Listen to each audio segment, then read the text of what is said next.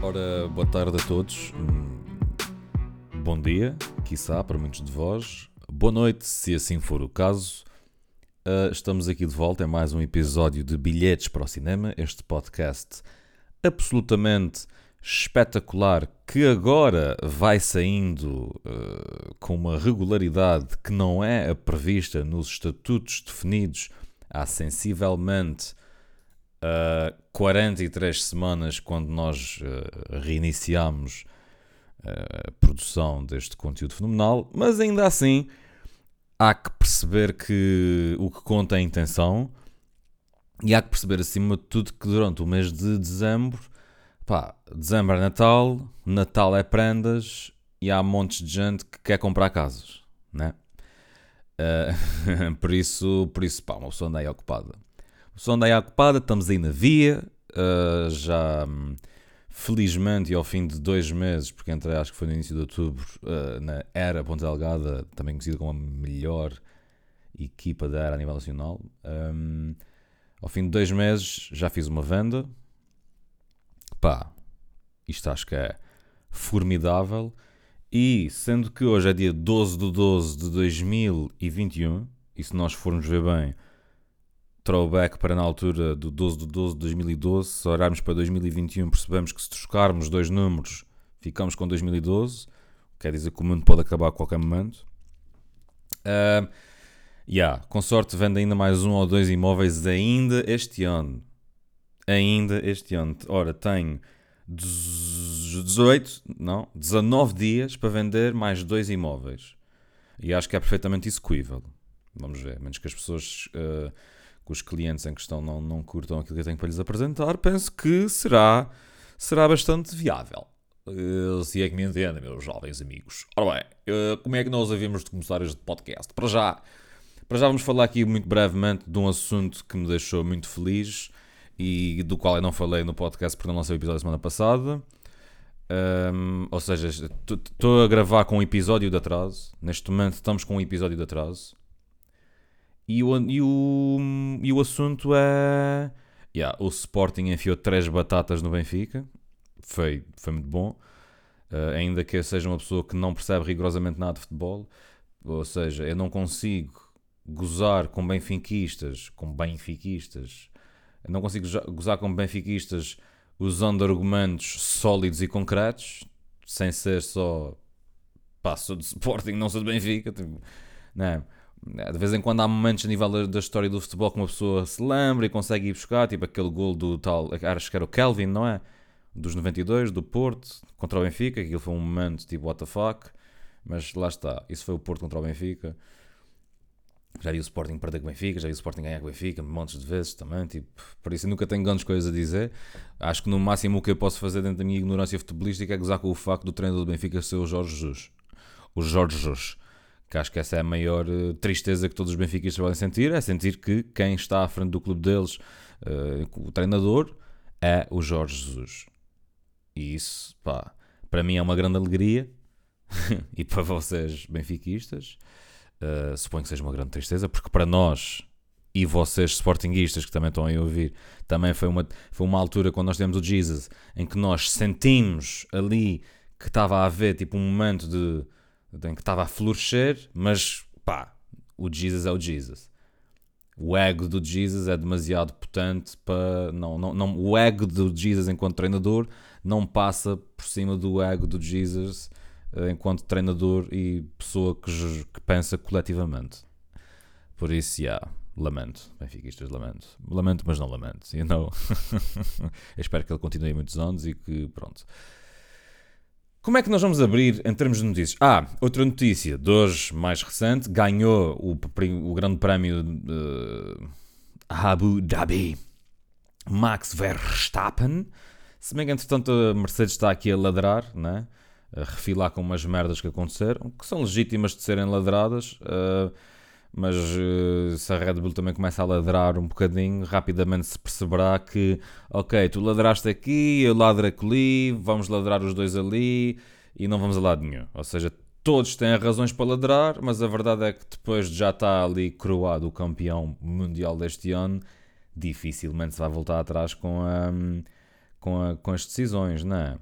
Eu acho que o grande problema aqui está na, nos diretores de corrida e nas decisões que eles tomam sob pressão enquanto a corrida está a decorrer. Durante o decorrer da corrida, tipo, durante o decorrer da corrida, isto acaba por ser quase um trava-línguas, acaba por ser difícil tomar as decisões sem que sem algum, alguma neblina, ou então como a gente costuma dizer cá nos Açores, alguma neblina.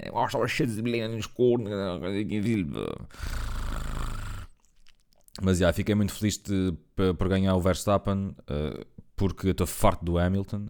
Eu já tive a sorte de ver o Hamilton a ganhar, o Rosberg a ganhar e, e o Vettel a ganhar uma corrida, pessoalmente. Nas, eu fui já três ou quatro vezes, acho que foram quatro vezes. Acho que vi duas vezes o Hamilton a ganhar. Não tenho bem a ser. Três eu fui de certeza. Eu acho que, foram, acho que fui três e foram três pessoas diferentes. Acho eu. Não, não, mentira. Acho que fui quatro. Não me lembro. Uh, mas pá, estou farto do Hamilton. Estou farto, estou farto dessa cena dele ser o melhor e de estar a jogar para ser o melhor de sempre. Pá, respect, né? Mas fica farto. Fica farto. Não. Fico farto. Pá, uma pessoa quer variar qualquer coisa, porque agora o facto do Verstappen ganhar o campeonato este ano traz um nível de competitividade, ou como certas pessoas dizem, competitividade, né? porque há sempre gente que gosta de cortar sílabas às palavras. Está a falar assim meio depressa, ah, o nível de competitividade e tu não te apercebes bem que eles disseram competitividade, mas eles disseram competitividade em vez de competitividade. É como as pessoas que dizem empreendedorismo. Não, não, não, não, não, não, não. Não é empreendedorismo, é empreendedorismo. Certo? Ser empreendedor, não é ser empreendedor. E há montes de gente que gosta de fazer este jogo. Ainda no outro dia estava a ver uh, o jogo do Sporting com o Ajax Ajax, Ajax faz-me lembrar só na Zol, que é o que o Sporting perdeu 4-2, e o comentador estava ele disse a palavra acelerador. Não, não, meu jovem, não é acelerador. Ainda por cima, não é preciso tirar o pé do acelerador. Não, não, não é o acelerador, é o acelerador. E nem sequer é o acelerador, é o acelerador. Não? Uh, porque vem de acelerar. Acelerador. Até estou a escrever aqui no PC, exato. Só para ter certeza que não estou a dizer aqui uma burrice extrema, porque se tivesse a dizer já ia ficar estranho. Já fica estranho o suficiente até que estar a pesquisar no Google porque devia ter certeza disto. Mas sabem o que é? Eu sinto muitas vezes que quando eu tenho dúvidas sobre palavras e sobre a forma como elas se escrevem, se eu estou a dizer bem, tipo, em termos de. Se eu estou a dizer bem a palavra, isto tem muito a ver, porque hoje em dia nós cada vez menos escrevemos à mão. E o escrever à mão dá-te dá uma sensibilidade diferente e tu pá, isto é o que eu sinto, que é, quando eu escrevia à mão, eu falava, eu não falava necessariamente melhor, mas eu não tinha dúvidas em relação à forma como eu estava a falar. Hoje em dia, dou por mim só escrevendo no computador e tipo no telemóvel, e às vezes, pronto, há, vêm dúvidas que não fazem sentido. Mas pronto. Uh, começamos então, depois desta pequena divagação de sensivelmente 8 minutos e 30 segundos, vamos começar com uma notícia completamente macabra que aconteceu no centro de Ponta Delgada, naquele que é um dos mais místicos parques de estacionamento da nossa bela e muito nobre cidade, ao pé da Universidade dos Açores, um parque de estacionamento conhecido por vários atracos malparidos. Ai, ai, ai, ai, ai. Uh, atraco quer dizer assalto, né?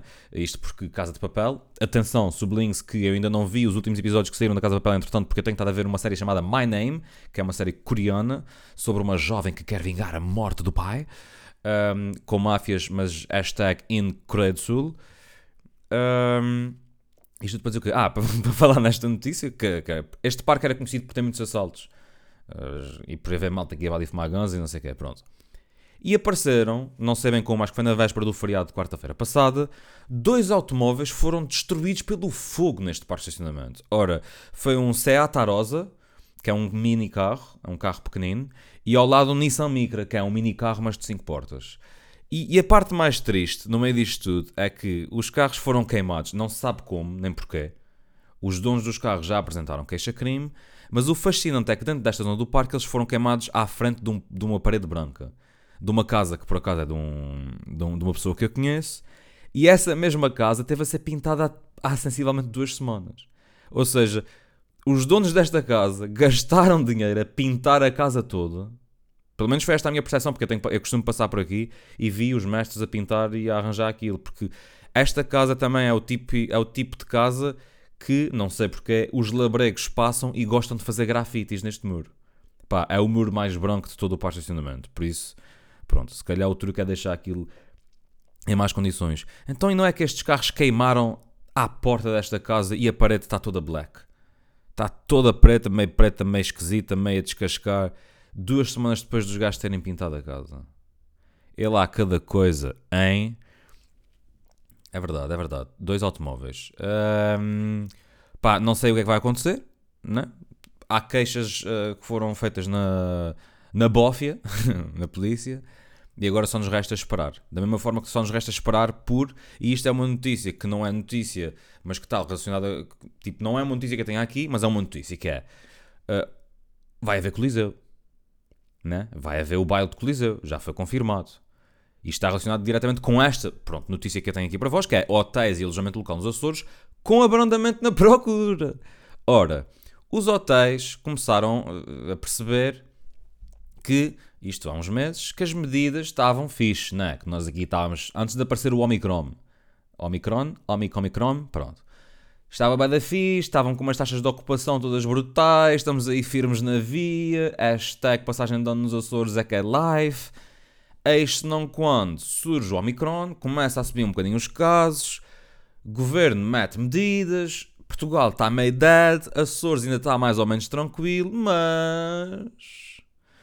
Mas, como se costuma dizer, havia duas vidas separadas pelo tempo, hum, dois destinos e uma história de amor.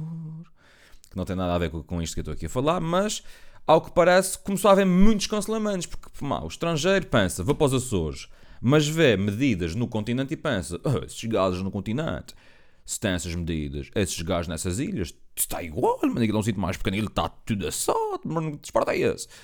E então começou a haver um abrandamento e cancelamentos de montes de merdas de, pá, de alojamentos locais e, e ocupação de hotéis. E ao que parece, a, a passagem de ano não vai ser assim tão fixe como estava previsto ser. Por isso, vamos fazer aqui 3 segundos de silêncio para o setor do turismo regional. I apologize. Acho que chegaram a ser 4. Uh, ah, mas já. Yeah. Ora, relacionado com isto, Coliseu, percebem aqui a, a, dicotomia que se está a viver com esta miscelânea de situações às quais não sabemos bem responder nem justificar estas medidas? Desculpem. Às vezes é muito isto, é fazeres uma voz que parece estás a falar de uma coisa super sofisticada e estás só a dizer palavras que não fazem bem sentido, mas que são bem todas juntas. Pá, não faz sentido nenhum e desculpem desde já. Uh, desculpem, Coliseu Micalense, desculpem, gosto muito de vocês. Nunca atuei aí, espero um dia atuar, um dia, sei lá, não sei quando. Hum. Sobe aqui uma aguita.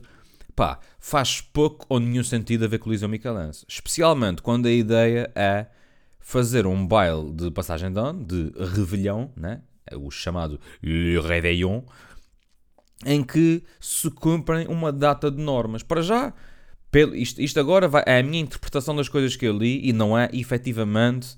Uh, não, é, não é, não é efetivamente. É. Isto pode efetivamente ser verdade, mas isto é com base em coisas que eu li e que eu fui vendo ao longo da semana. Ou seja, não vi nada oficial.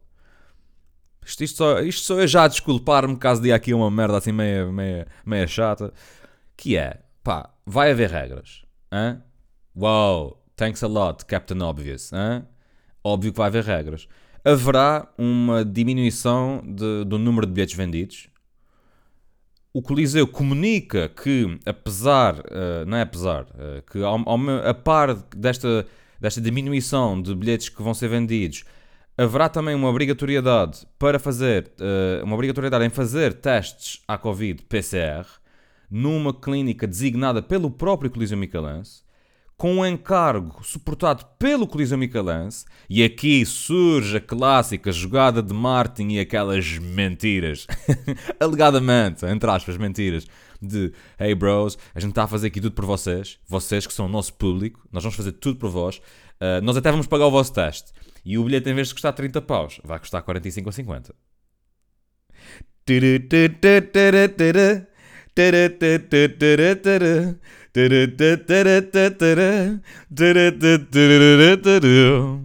Ou seja, percebem? Eu não sei. Isto, isto, isto aqui do preço do bilhete, não, não sei. É mesmo uma piadinha que eu estou a fazer. Mas parece-me óbvio, né?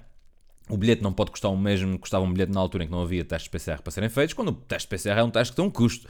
E se o Coliseu, esta Câmara Municipal, que aquilo apesar de ser meio diferente é a mesma coisa, uh, vão pagar esse teste, vamos assumir que o, o Coliseu, em, em tempos pré-Covid, era capaz de ter umas 3 mil pessoas a rondar, se calhar 2.800, 2.900, vamos pôr 3 mil. 3 mil pessoas numa noite em que aquilo estava abarrotado de gente. Vais passar até quantas pessoas? É isto que ainda não percebi. Eu vi num sítio que ia haver uma redução de 700 pessoas.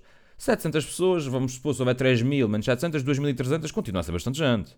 E não é uma redução substancial, tendo em conta o momento em que vivemos. Agora, se houver 1.500 pessoas, pá, 1.500 pessoas também me parece mais ou menos pouco para o espaço que é o Coliseu Michelense. Tendo em conta que há o espaço exterior, há os corredores, há os camarotes, há as mesas, há aquilo tudo, há o foyer. Tendo em conta que há isso de 1500 pessoas também me parece pouco.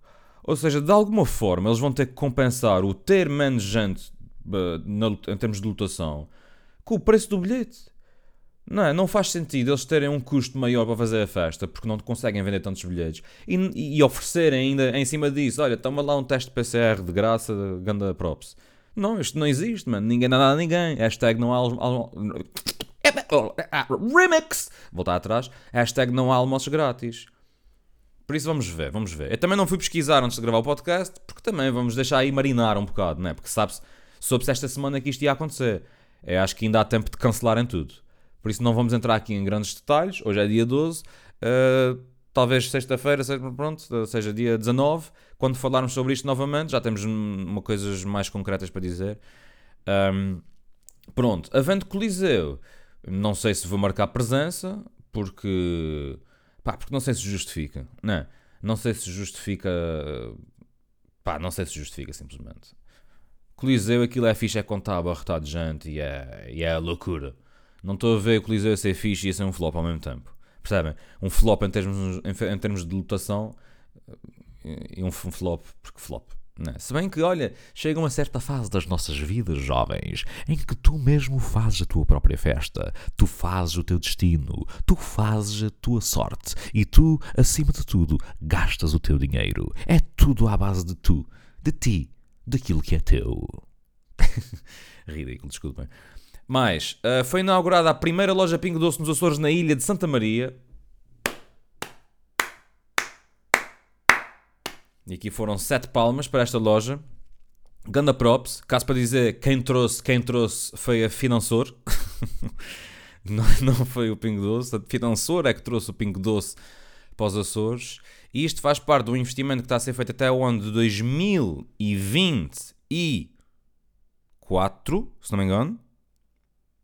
Pois, não sei onde é que está. Eu li isto, mas já não encontro. Uh, em que as lojas uh, Solmar vão passar, vão ser convertidas em lojas Pingo Doce. Epá, o que é que eu posso dizer sobre isto? Brutal. Brutal, é brutal. Brutal no sentido de ser bruto para o mercado, né? O continente está fodido. uh, já nem vamos falar da papadinha. Casa cheia, pronto, não é a concorrência, porque casa cheia é só coisas até 77 cêntimos. mas acho isto muito fixe. Estou inquieto para que o Solmar principal ali da zona de São Gonçalo se transforme num super pingo doce. Muito importante. E também estou inquieto que o Solmar de Vila Franca do Campo, que é o próximo, se torne num super pingo doce. Porque acho que isto vai ser muito bom. E as pessoas. Porque a verdade é esta: quem vive nos Açores já deve ter sentido muito isto, que é ao longo de muitos anos, nós, pá, a marca Pingo Doce é uma marca que investe muito dinheiro em publicidade uh, na, na, televisão. E ao longo de muitos anos nós somos sempre impactados com pingo doce, pingo doce, pingo doce, pingo doce, pingo doce, venha cá, venha o pingo doce de janeiro a janeiro, aqui é tudo é barato o ano inteiro. A música não é assim, uh, mas quem trouxe, quem trouxe, foi o pingo doce. Ou seja, há muita musicalidade no pingo doce que nos tem sido impingida ao longo dos anos. Impingida, impingida ao longo dos anos o mínimo que vocês, Pingo Doce, podem fazer é virem para cá, não é? Que é pelo menos eu, quando vou a algum sítio, vejo, olha, está aqui o Pingo Doce. E isto já acontece há alguns anos, graças à e um protocolo qualquer que eles tenham, uma parceria, whatever que, que eles chamam a isto. E agora, finalmente, vai haver um investimento maior uh, de 30 milhões de euros Uh, pá, e é isto. E o Pingo Doce vai começar a substituir a marca Solmar. Quem trouxe, quem trouxe, foi a financeira doce. Vergonha alheia. Muito bem.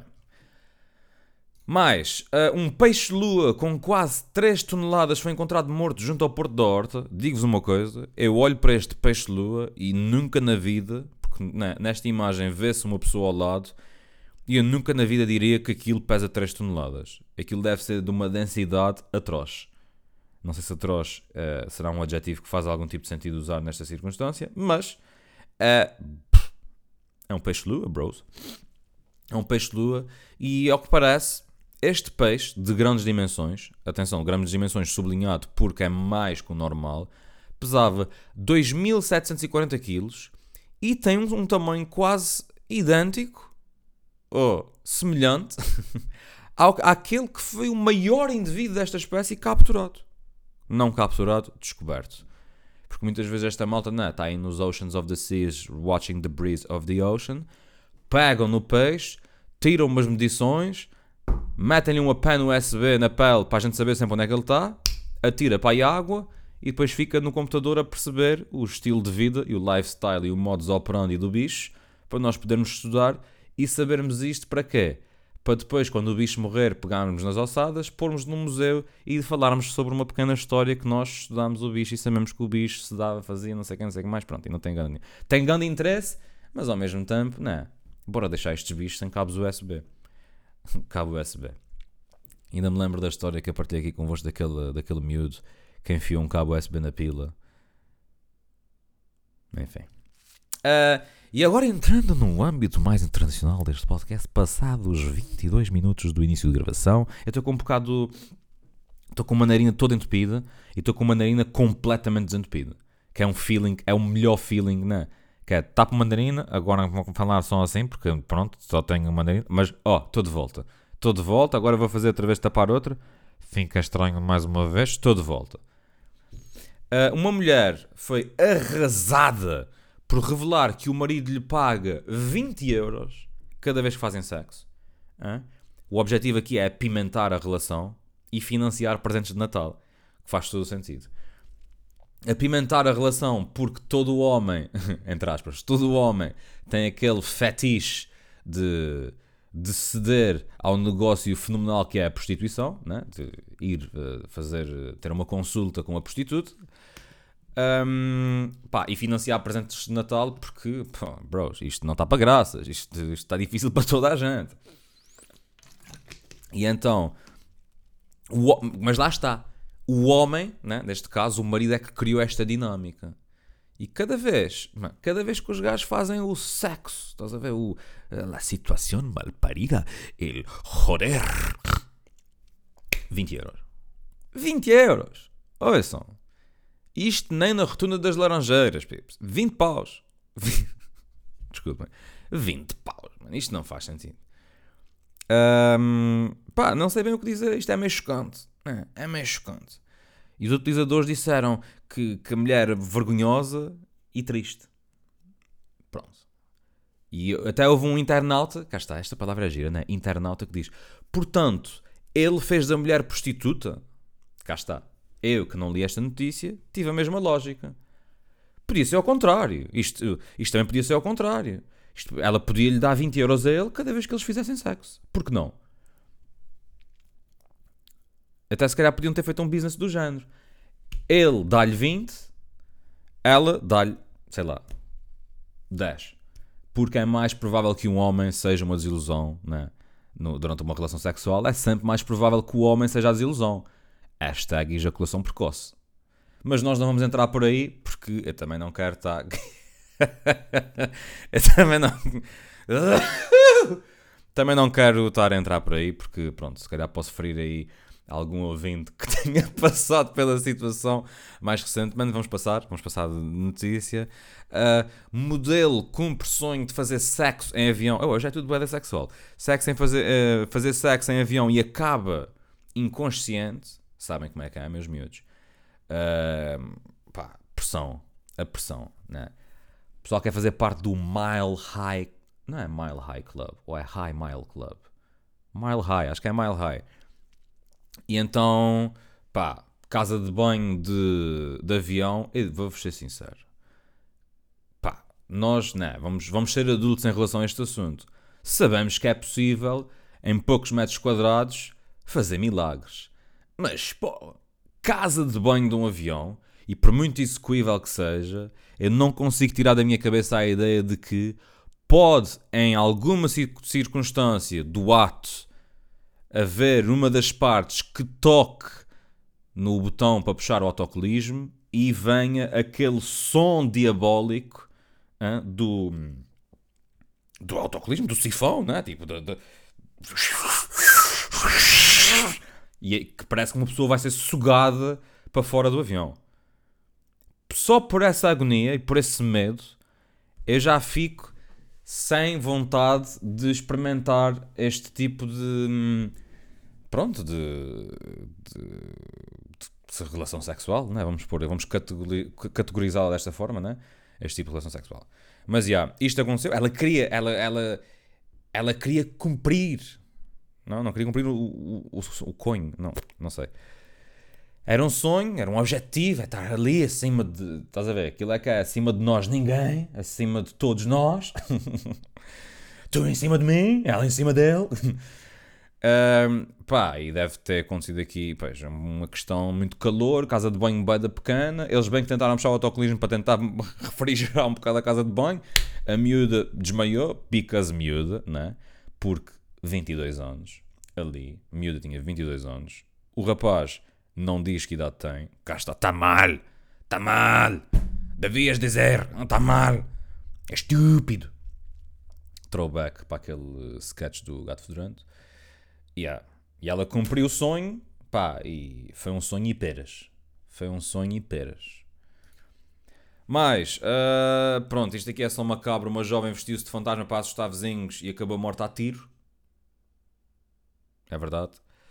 Nunca fui muito fã do, dos Halloweens e destas merdas, mas isto nem sequer foi Halloween. Mas imagina o que é que é tu vives num sítio onde tu tentas pregar um susto a alguém e esse alguém acredita que isso não é um susto e que é real e dá-te um tiro. Isto é a prova de que, das duas, uma, eles vivem. Isto foi no México. Ou aquilo é um sítio meio problemático, e acho que o México tem muito disso, não é? Que é. Ai, ai, ai, ai, ai, malparidos.